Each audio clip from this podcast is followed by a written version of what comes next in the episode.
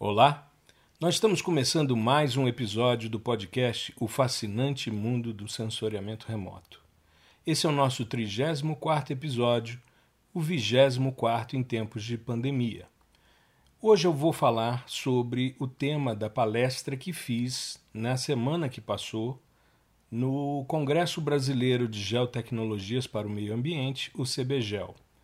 Nos episódios anteriores, no 32 e no 33, eu discuti eh, dois aspectos que são importantes para que a gente possa fechar com o episódio de hoje.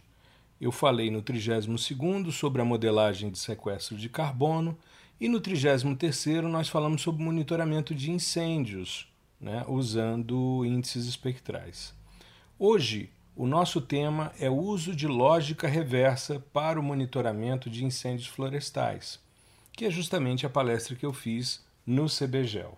Bom, o que, que acontece? Quando a gente começa a trabalhar com incêndios florestais, a gente começa a perceber que a comunidade tem uma preocupação legítima de técnicas eficientes para encerrar, para apagar o incêndio.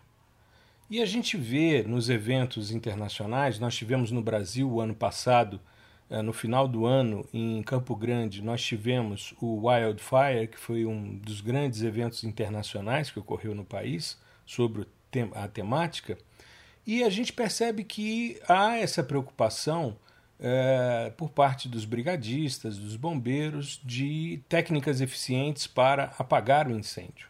Pois bem, a questão é que o monitoramento ele se antecede ao desastre, né? ao incêndio, ao fogo sem controle. E aí, é, quando a gente começa a buscar palestras que tratem dessa questão, você já começa a ter um número bem mais reduzido. E o que, que eu penso com relação a isso? É que se a gente fizer uma análise dos eventos que ocorreram entender as condições que a vegetação tinha antes desse incêndio. A gente consegue criar uma estratégia de monitoramento que vai mostrar que, quando a vegetação chegar àquela condição, é necessário algum tipo de intervenção. É necessário que se faça um manejo integrado de fogo para evitar que, caso venha a ocorrer um incêndio, né, ele tenha proporções muito grandes. Então, dentro dessa perspectiva, essa ideia da lógica reversa é você, a partir de um evento, fazer uma análise a posteriori e investigar as condições antes do evento e, com isso, criar limiares para essa análise, utilizando dados de sensoriamento remoto. Pois bem, mas para a gente pensar nisso, tudo que a gente vai trabalhar em termos de sensoriamento remoto requer uma compreensão de como os alvos que vão ser monitorados respondem quando há uma perturbação. Isso é uma coisa que deveria ser básica em toda análise de sensoriamento remoto. Se eu estou trabalhando com água, eu preciso compreender como é que a água vai ter alteração no seu comportamento espectral, caso haja, por exemplo, a incorporação de um efluente dentro desse corpo d'água. E aí, entendendo como os espectros vão mudando, eu posso pensar numa estratégia de índices que serão apropriados para mostrar aquilo que está acontecendo.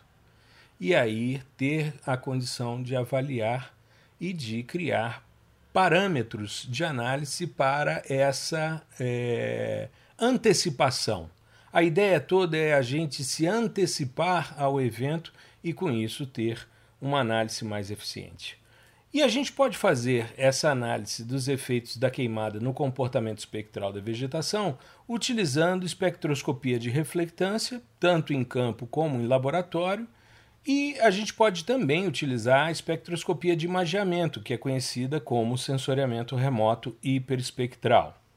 Bom, a espectroscopia de reflectância é você utilizar um espectro radiômetro né, uh, para você medir a variação da radiância em diversos comprimentos de onda. Então, quando você está em laboratório, você cria uma geometria no qual você coloca o seu sensor que é normalmente uma, uma fibra ótica né, que vai captar essa radiância, coloca o seu alvo a uma determinada distância e tem uma fonte de radiação simulando o Sol, mandando um fluxo irradiante.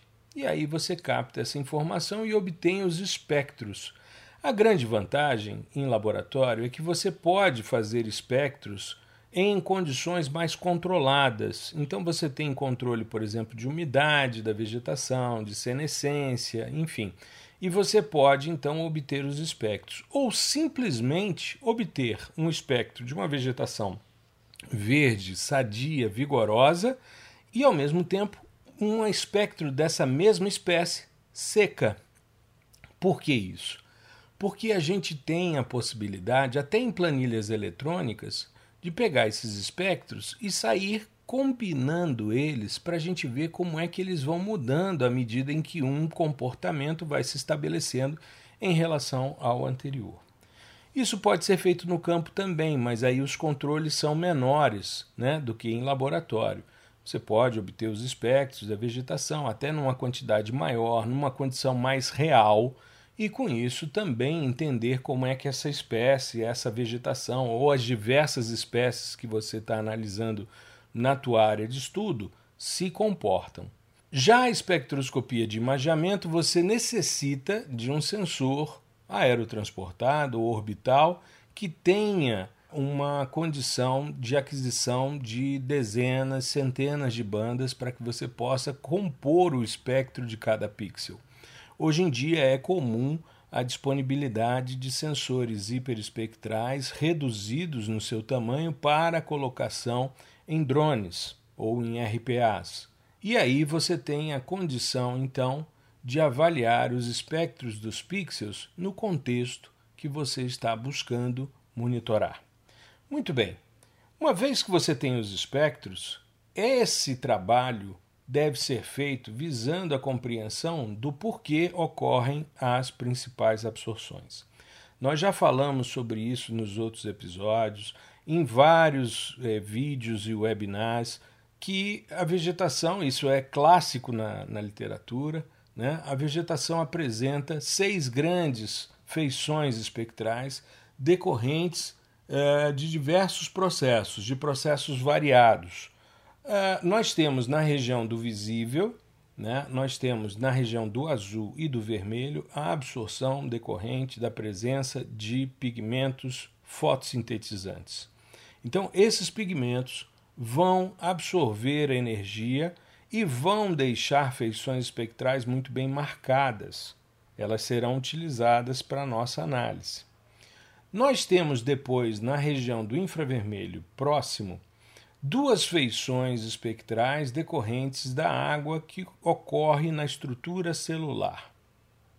Mais à frente, em 1.4 e 1.9, ou seja, já no infravermelho de ondas curtas, nós vamos ter feições espectrais do conteúdo livre de água na vegetação. E aí a gente tem então condição de avaliar, tendo um espectro da vegetação vigorosa e um espectro da mesma vegetação seca, a gente vai perceber como é que a coisa vai mudando. Quando a gente analisa, por exemplo, a variação das folhas ao longo do período, a gente tem uma folha que é esverdeada, ela vai ficando amarelada, depois ela vai ficando avermelhada, até chegar num padrão amarronzado, ressecado, que é a vegetação seca. E isso se manifesta de forma espectral. Então a gente pode fazer uma análise é, bastante acurada, utilizando, por exemplo, variações de 10% de cada espectro em relação ao outro. Como assim? Eu tenho um espectro de vegetação verde, certo? Se eu colocá-lo 90% dele mais 10% do espectro seco, eu começo a avaliar o efeito do murchamento desse processo de envelhecimento da planta. Depois eu coloco 80% do verde, 20% do seco, 70 30, 60 40, 50 50 e assim vai até chegar a 100% de vegetação seca. Aí eu vou entendendo como as coisas vão acontecendo. E por que, que eu preciso fazer isso? porque eu preciso compreender quais os índices espectrais vão mostrar melhor essas relações que vão acontecer com essas absorções à medida em que o evento vai se estabelecendo. Pois bem, então a gente busca primeiro entender como é que funciona a vegetação quando ela seca. E a gente precisa também compreender como é que ela funciona quando ela queima, porque esse é o foco do nosso estudo. Nós vimos no episódio passado que existem índices espectrais que medem o grau de severidade das queimadas. Vimos que é possível a gente monitorar com sensores termais tanto a frente de incêndio como também a gente pode monitorar os incêndios subterrâneos, que é o caso das turfeiras que eu comentei no episódio passado. Se você não ouviu, te convido a ouvir o episódio 33. Pois bem, o que, que acontece? Quando a gente tem uma vegetação queimada, e aí a gente pode fazer uma simulação em laboratório, um experimento de campo, desde que tenha uma autorização, né, para evitar problemas e com todo o controle. E a gente pode também, usando pixels de imagens hiperespectrais de vegetação vigorosa e de vegetação queimada, de área que foi queimada, a gente pode fazer uma análise espectral e entender o que, que acontece com um sistema e com outro. Pois bem, fazendo isso, né, o exemplo que eu dei foi com dados do Everest, o Everest é um sensor aerotransportado do Laboratório de Propulsão a Jato que esteve no Brasil em 95 na missão Scarby. Eu já falei sobre um pouco da minha história com o hiperespectral e contei é, como foi esse início. Mas quando eu migrei para a vegetação, para os estudos de vegetação, isso nos anos 2000, que foi tema do episódio 32, eu comecei a investigar nos dados hiperespectrais a modelagem de sequestro de carbono. E nas minhas áreas de estudo, eu tinha, porque eram áreas de cerrado, em período mês de agosto, né, eu tinha cicatrizes de áreas queimadas e cicatrizes bastante grandes. E aí a gente começa então a obter espectros dos pixels e observar como é que eles funcionam. O que, que a gente pôde perceber? A gente pode notar que a vegetação, quando ela seca, ela tende a reduzir as feições espectrais, tanto decorrentes da fotossíntese como da água da estrutura celular e do conteúdo livre de água. Mas quando ela queima, há um aplanamento do espectro, ou seja, ele se transforma numa linha quase reta, porém ele é inclinado. Ele é mais baixo na região do visível e ele vai subindo em direção ao infravermelho de ondas curtas. Então veja só, ele é mais, ele é aplainado, né? Ele não apresenta uma feição predominante, né? São áreas escuras que queimaram. A cinza tende a ter uma mudança de padrão espectral também, que eu não abordei, mas a cinza de uma vegetação queimada, ela é preta no início do processo e à medida em que ela vai envelhecendo, ela vai ficando branca. Então há uma mudança também no padrão espectral da cinza e a gente precisa entender isso. Mas o que, que acontece? A gente passa a ter um albedo da ordem de 10% na região do visível, isso vai subindo até chegar a 20% na região do infravermelho, mas é uma rampa inclinada. Quando a gente avalia os espectros de vegetação, você tem na região do NIR, do infravermelho próximo, você tem um pico de reflexão que chega em torno de 50% a 70%, dependendo da espécie. E depois isso cai em direção ao NIR. Mas quando você pega essa região do início do NIR, que é a região é, utilizada para calcular, por exemplo, o NDVI, né, você tende a uma redução de albedo. E quando você vai para a região entre 2 e 2,5 micrômetros, que é a região da banda 7, por exemplo, do Landsat 5, do Landsat 7 e do Landsat 8, você tem é, uma tendência de aumento, né? o albedo ali é muito baixo, chega em torno, no pico, a 5%, e você tem uma subida a 20%. Então o que, que acontece quando a vegetação queima? Do NIR para o suor, existe na vegetação vigorosa o NIR mais alto e o suor mais baixo. Na vegetação queimada, é o contrário é o NIR mais baixo e o suor mais alto. Então, os índices espectrais que trabalham queimada medem essa variação de inclinação dos espectros na região do NIR e na região do suor. Mas para isso, é claro, você precisa de um sensor que tenha bandas nessas regiões. O Landsat é um sistema que tem isso, o Sentinel também. Então, em termos, em termos de monitoramento, é possível fazer esse tipo de análise. Muito bem. Quando a gente está trabalhando com lógica reversa, a gente precisa entender qual é ou quais são os fatores que vão influenciar na disponibilidade de combustível, para que a gente possa estipular a nossa estratégia de análise. Pois bem, então, normalmente a disponibilidade de combustível numa área e que é possível se medir com sensoriamento remoto é uma conjugação de três componentes: o verdor, que é quão vigorosa, quão fotossinteticamente ativa é essa vegetação, a umidade, ou seja, o quanto você tem de água tanto na estrutura celular como disponível dentro da planta, e a senescência, que é o processo de envelhecimento dessa planta. Então, o verdor, que é o primeiro dos, dos índices que a gente vai buscar, ele é representado ele é representado por vários índices espectrais. Aliás, a primeira grande discussão de índices espectrais que ocorreu com dados Landsat foi para medir verdor, que é o índice de vegetação por diferença normalizada, em 1973, com Rus e colaboradores. Eu já falei sobre isso nos dois episódios anteriores e você provavelmente já ouviu falar, mas essa semana eu ouvi uma coisa extremamente interessante. Eu estava vendo, eu não me lembro exatamente quem, que estava fazendo uma consideração sobre uh, a utilização de drones na agricultura e disse que o NDVI é a nova panaceia. Ele não usou esse termo, mas é como se fosse a nova panaceia uh, dentro do sensoriamento remoto para a área agrícola. Ou seja, os caras que trabalham com drone descobriram o NDVI. Só que o NDVI é de 73, né? nós estamos nos anos 2020. Mas é, é hoje a, a, o grande frisson. Mas a gente sabe que o NDVI tem uma série de problemas de superestimar esse verdor. Ele acaba, de certa forma, é, mostrando valores muito elevados. Né? Então, existem outros índices mais complexos e que permitem também avaliar isso. Um exemplo que eu dou é o EVI e o EVI2, o Enhanced Vegetation Index e o Enhanced Vegetation Index 2, que é o mesmo índice, mas para sistemas sensores que não apresentam a banda do azul. O que, que acontece?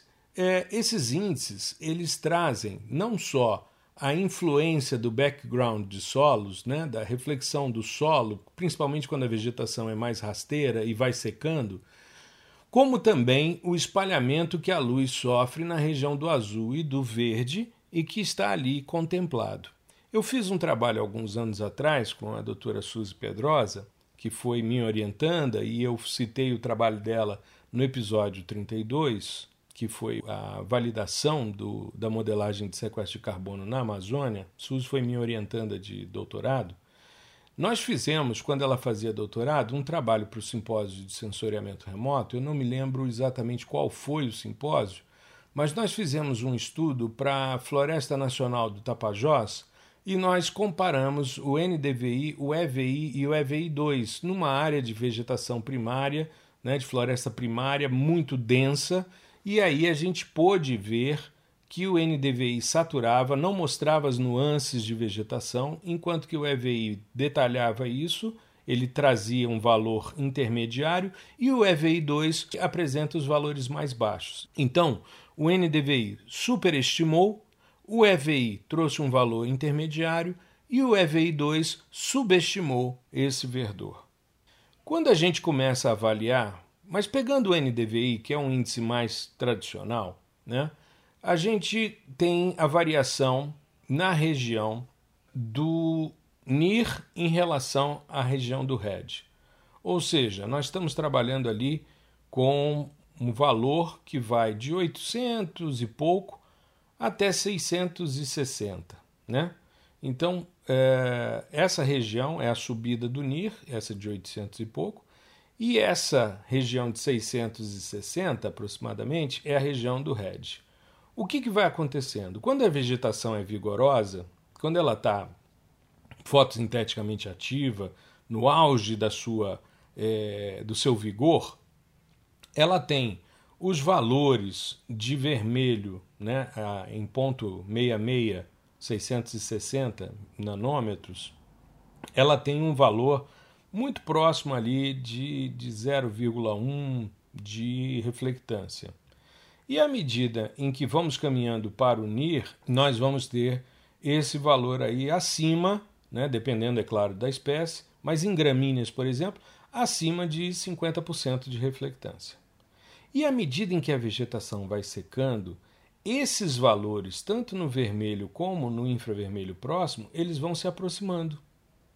Então eu saio de uma condição em que a reflectância no NIR é mais alta e a reflectância no vermelho, que vai representar uma absorção, é mais baixa, até chegar na vegetação seca em que elas estão praticamente no mesmo patamar.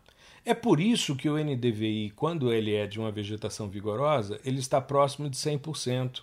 E à medida em que ele vai secando, ele vai se aproximando do valor zero, porque os valores né, se aproximam muito.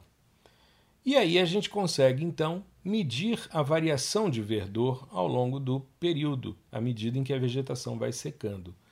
A gente compreendeu o espectro, a gente tem os espectros modelados e a gente vai posicionando as bandas que são utilizadas na equação para ver como é que elas vão mudando ao longo do processo, para a gente verificar o que, que significa um NDVI positivo, um NDVI igual a zero e até um NDVI negativo. Esse tipo de coisa precisa ser feita para todo o índice espectral, para que você se aproprie dele com propriedade, para que você saiba exatamente o que está sendo feito na sua equação quando você aplica um índice como esse. Não simplesmente ficar repetindo, ah, o índice positivo é vegetação fotossinteticamente ativa. Mas por que espectralmente eu posso afirmar isso? Né? Muito bem. Existem vários índices para medir a segunda componente da disponibilidade de combustível, que é a umidade. Existem índices que foram desenvolvidos para sensores hiperespectrais que trabalham com as bandas de absorção que indicam esse conteúdo de água na estrutura celular. Porém, os sistemas multispectrais muitas vezes não trazem esse tipo de possibilidade. Eles trabalham mais com bandas largas, eles não estão adaptados a pequenas feições de absorção. Então a gente trabalha com a verificação de como o espectro muda quando a gente tem uma vegetação vigorosa para uma vegetação seca. E aí uma sugestão que eu fiz foi, como a gente estava trabalhando com dados Sentinel-2, é a gente pegar, por exemplo, o Normalized Difference Infrared Index, do Hardinsky e colaboradores de 1983, o NDII. O que, que esse índice faz? Ele faz a medição na região do suor, logo no início dela, em 1.610 é, micrômetros, né? Então é logo depois da feição de absorção, é justamente onde fica a banda 5 a, nos Landsat 5 e 7, a banda 6 né, no Landsat 8, em relação ao NIR que é usado no NDVI, o mesmo ponto, aquele de 800 e pouco. Né? 860 nanômetros ou 0,86 micrômetros. Pois bem, o que, que acontece? A variação na região do suor é muito pequena, mas a variação no NIR é muito grande. Então, à medida em que a vegetação vai secando, esse valor do NIR vai diminuindo e vai se equiparando com os valores lá no suor. Então, à medida em que você vai tendo a redução da umidade, esses valores vão tendendo a zero, assim como o NDVI. É o mesmo tipo de índice, ou seja, diferença normalizada. Você tem as duas bandas sendo subtraídas, dividido por essas mesmas bandas eh, sendo somadas. Né? Ao invés de ser NIR e RED, como no NDVI, é NIR e suor no NDII. Pois bem, a terceira componente da disponibilidade de combustível é a senescência. Essa questão começou a ser estudada por Merzliak e colaboradores em 99, quando eles propuseram um índice chamado PSRI, que é Plant Senescence Reflectance Index. Eles utilizam não a lógica da diferença normalizada, mas eles poderiam fazer isso. Eles utilizam a absorção na região do azul em 0,5 micrômetros e a absorção na região do vermelho em 0,66, 67, né? É justamente ali naquele mesmo ponto que a gente utiliza para o RED no eh, NDVI.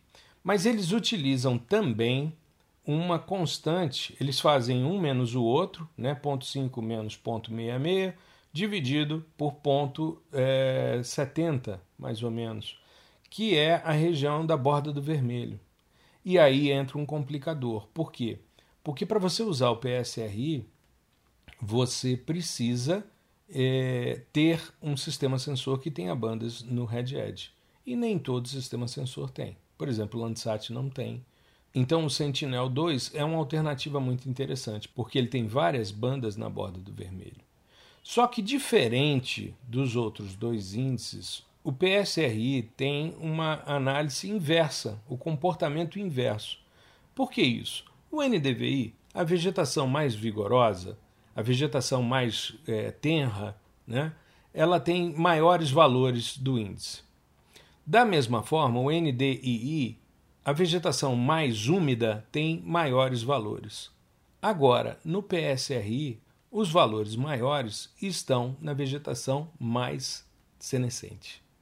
Ou seja, é uma lógica inversa em relação aos dos outros dois índices. Não é construído com dados é, de diferença normalizada, por meio de uma diferença normalizada, e quando você tem a vegetação vigorosa, os dois pontos estão muito próximos, e à medida em que ela vai secando, o ponto do vermelho vai subindo mais do que o ponto do azul, que sobe também. Tá?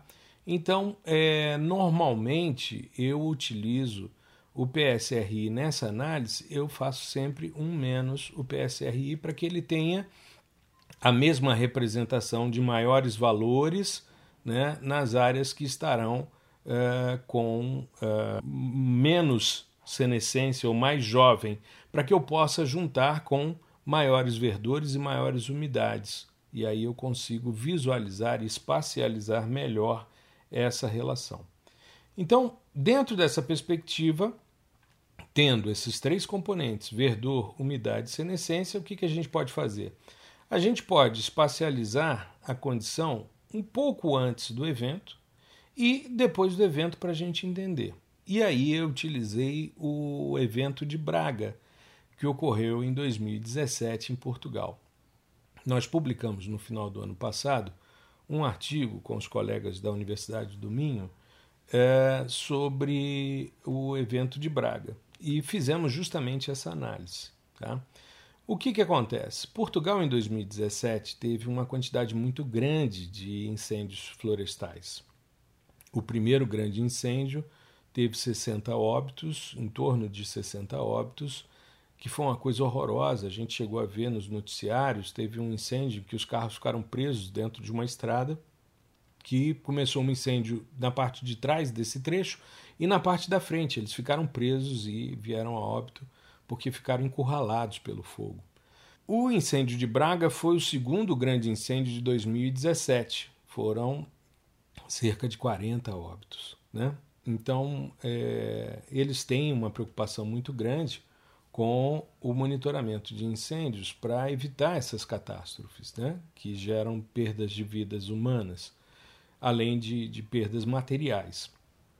E conversando com esses amigos, eu me lembro uma vez assistindo uma palestra do, de um deles, ele comentando que tinha uma senhora próxima à região deles lá, que ela botava fogo na parte de trás de sua casa toda semana. E ela fazia isso por quê? Porque os bombeiros iam lá apagar o incêndio e porque ele começava a perder controle, né? Época seca, muita folha, muita disponibilidade de combustível. Ela colocava sempre em alguns lugares, aquilo dali começava, os vizinhos chamavam, ela mesma chamava, e aí os bombeiros iam e ela servia um lanche para eles. Eles perceberam que como ela era sozinha, né, morava sozinha, ela fazia isso para ter companhia. Então eles disseram a ela: Minha senhora, não precisa colocar fogo na parte de trás da sua casa. É só nos convidar que a gente vem lanchar com a senhora. Né? Era uma questão de é, necessidade de contato, de convívio, né? que ela achava que fazendo isso as pessoas viriam e iam se importar com ela e ela depois servia um lanche em agradecimento. E era uma forma de ter companhia. Né? Muito, muito complicada uma situação como essa. Né? Um país é, com população mais velha e esses tipos de manifestações de solidão né, geram esse tipo de distorção muitas vezes. E aí é, é importante porque eles estão, nós temos um, um grupo hoje, eu estou envolvido nisso com alguns estudantes, nós estamos avaliando os impactos da pandemia e do isolamento social, que em Portugal foi cumprido muito mais à risca, né? E os incêndios florestais reduziram bastante em função da pandemia. Diferente do nosso caso, né? Porque aqui o desmatador e o incendiário, eles não fizeram isolamento social. Aliás, eles aproveitaram esse processo em que a fiscalização, em muitos casos, né, estava, de certa forma, é, suspensa, seja por ação governamental, seja por uma imposição de uma necessidade de controle da pandemia, e nós tivemos incêndios bastante significativos, tanto na Amazônia como no Pantanal. Né? Então a gente percebe que não há uma preocupação por parte do Estado com relação a isso e os desmatadores, porque aqui o incêndio ele é uma consequência do desmatamento, né? eles desmatam para depois queimar, esses caras estão aí à disposição né, organizando-se para continuar nas atividades ilícitas. Muito bem. Então, esse incêndio de Braga, que nós utilizamos como referência, nós avaliamos o verdor inicialmente e nós tivemos uma, uma facilidade muito grande. Por quê? Nós não conseguíamos nenhuma imagem Landsat da região do incêndio sem cobertura de nuvens. Esse ano de 2017 e esse momento do incêndio de Braga, ele foi ao mesmo tempo da presença do furacão Ofélia. A maioria dos furacões se forma na costa africana e se desloca em direção ao continente americano. E aí entra ali né, na América Central, insular e vai em direção ao Texas, né, a região ali de New Orleans, enfim, como a gente viu agora nessa semana a chegada do furacão Laura. Mas às vezes surgem esses ciclones, né, esses ventos ciclonais, eles se formam às vezes no meio do Atlântico, é mais raro, e aí eles se deslocam em direção à Europa, porque eles pegam a corrente do Golfo e vão em direção à Grã-Bretanha. E o Ofélia foi exatamente isso, ele se formou no Atlântico Norte, né, no meio do Atlântico Norte, e foi em direção a Portugal, seguindo uma trajetória não muito comum mas isso, de certa forma, nos impediu de ter imagens do Landsat. Porque, como o Landsat tem uma periodicidade de 16 dias, uma resolução temporal de 16 dias, nós tivemos um azar de todas as cenas do período do incêndio estarem cobertas pelas nuvens em decorrência do furacão Ofélia. Mas o Sentinel, como são dois, distando 180 graus um do outro, nós temos uma imagem a cada cinco dias e nós obtivemos uma cena no dia do incêndio, horas antes. Então a gente tinha a condição exata da vegetação horas antes de queimar. É um privilégio uma imagem como essa. E tivemos depois a imagem, né, também disponível, a imagem com a cicatriz do pós-fogo e também os polígonos né, detalhados pelas autoridades portuguesas que demarcavam o incêndio inclusive subestimando as cicatrizes. As cicatrizes eram um pouco maiores.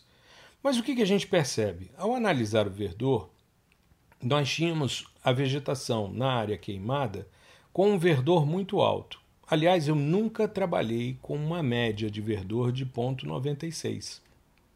Isso é quase topo de escala.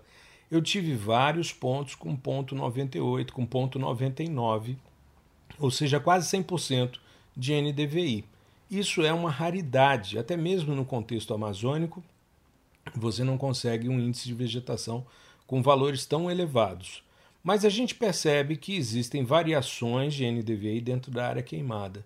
Mas o que chama a atenção da gente é que, em relação ao polígono da área queimada, nós tínhamos mais do dobro da área com o mesmo comportamento de verdor. A mesma vegetação, que era uma vegetação mais homogênea, uma floresta tipo de pinos, né?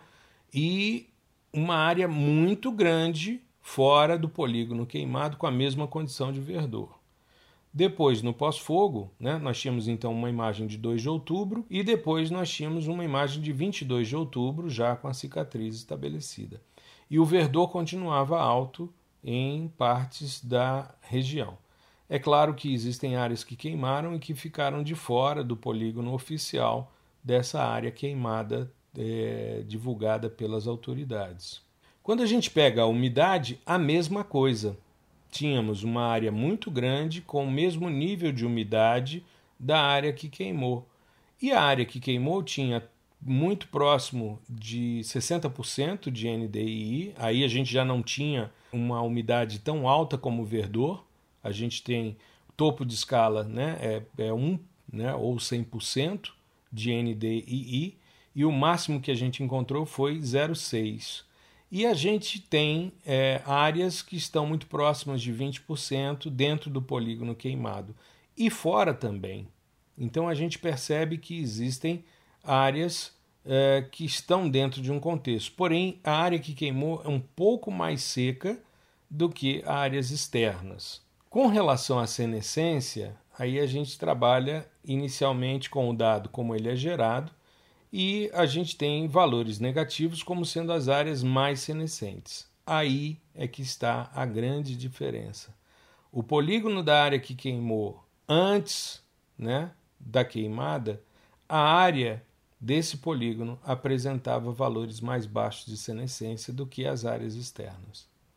Então a, a dúvida fica: será que essa área de fora do polígono que não queimou é uma área que não queimou porque não tinha o mesmo padrão de senescência ou porque houve uma intervenção humana evitando o processo?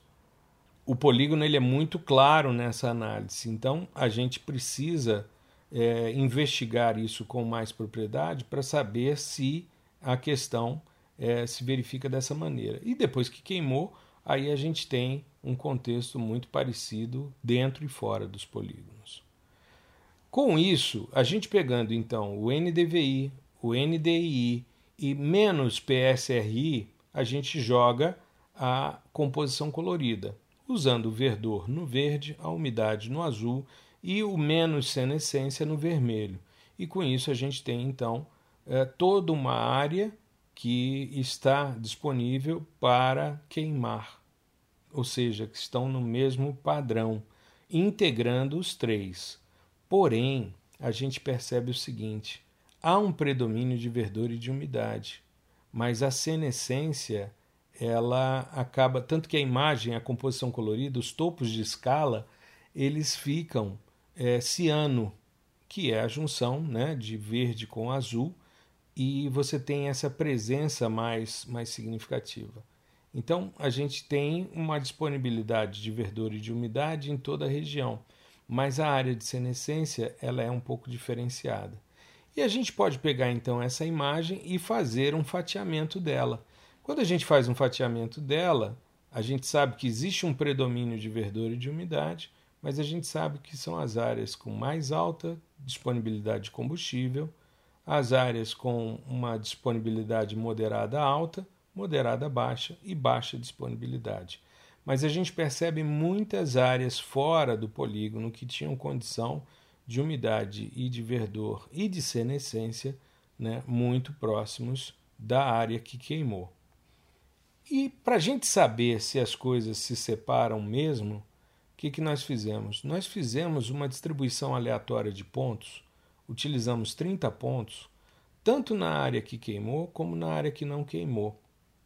E a gente percebe que na análise discriminante, porque veja, nós temos dois conjuntos de dados, áreas queimadas e áreas não queimadas. E para cada conjunto de dados nós temos três índices de vegetação: NDVI, NDII e PSRI. Então a gente pode fazer uma análise discriminante de Fischer, né, que é uma análise multivariada. Quando a gente faz isso, a gente percebe o seguinte: dos 30 pontos da área queimada, os 30 foram caracterizados como área queimada pelos três índices espectrais. Já a área que não queimou, Dos 30 pontos, 29 foram considerados como área não queimada, mais um teve uma confusão, o que é muito pouco.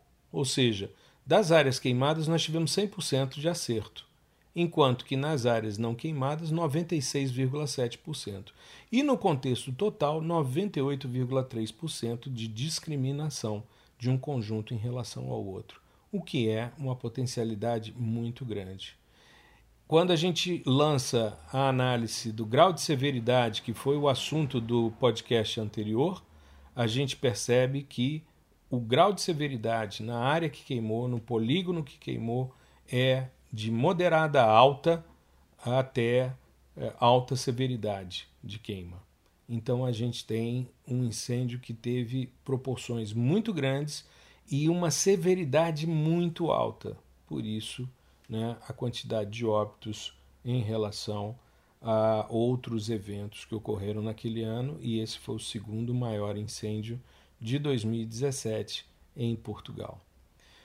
Bom, era isso que eu tinha para abordar com vocês e que eu abordei no CBGEL a respeito dessas questões. A organização do evento me pediu também para falar um pouco sobre os problemas radiométricos que a gente tem encontrado no Cibers 4A eu tive a oportunidade de mostrar algumas coisas. Já sugiro a você, tem um vídeo aqui no nosso canal, no YouTube, que trata sobre essa questão, principalmente na câmera WPM, que é a câmera chinesa, para você dar uma investigada, porque tem acontecido alguns problemas com alguns dados que estão sendo disponibilizados aos usuários, tá?